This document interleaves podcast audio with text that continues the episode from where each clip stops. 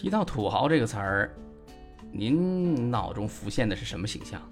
是不是目中无人、不可一世，每天嘴撇得跟八万似的？今天呢，跟您聊聊这缅甸不一样的土豪。缅甸呢是佛教国家，僧人在这个国家有非常高的社会地位，所以当地人呢就经常会去做善事来积功德，最常见的就是为寺庙捐钱捐物。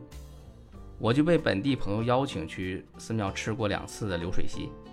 接下来要说这次经历啊，完全不一样，彻底开了眼界了。当时住的地方有个邻居，平时路过人家门口的时候呢，偶尔能看到院子很大，里面经常停着一辆阿尔法，一辆 SUV，这是当地有钱人的标配呀。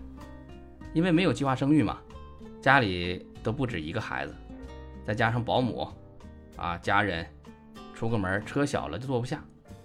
话说这一天呢，这家院门大开，里面摆了不少桌子，陆陆续续呢就有人进去，已经坐了几十号人了。门口还有发钱的，因为语言不通呢，找当地朋友一问才知道，人家男主人过生日，开流水席做功德。因为这个周围的人不够啊，还用小货车到路上拉人回来吃饭，每个人还能领到一千缅币的红包，当时合人民币五块钱。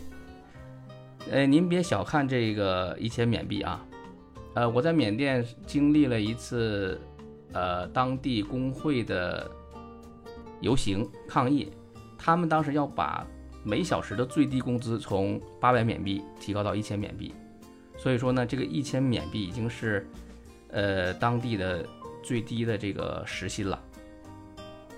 好家伙啊，这个还是第一次碰到这种事儿呢，那肯定得进去吃啊。你不吃，那不影响人家绩效了吗？红包咱就不拿了。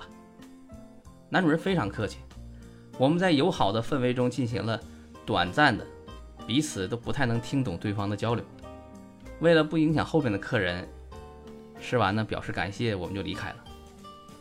在缅甸十个月，认识了一些当地华人朋友，即使家里经济条件好，人家呢大多数也都很低调。现在还挺怀念在缅甸的生活。好了，今天呢就和您聊到这儿。因为要自己写素材呢，不能做到每天更新，还请您理解。感谢您的收听。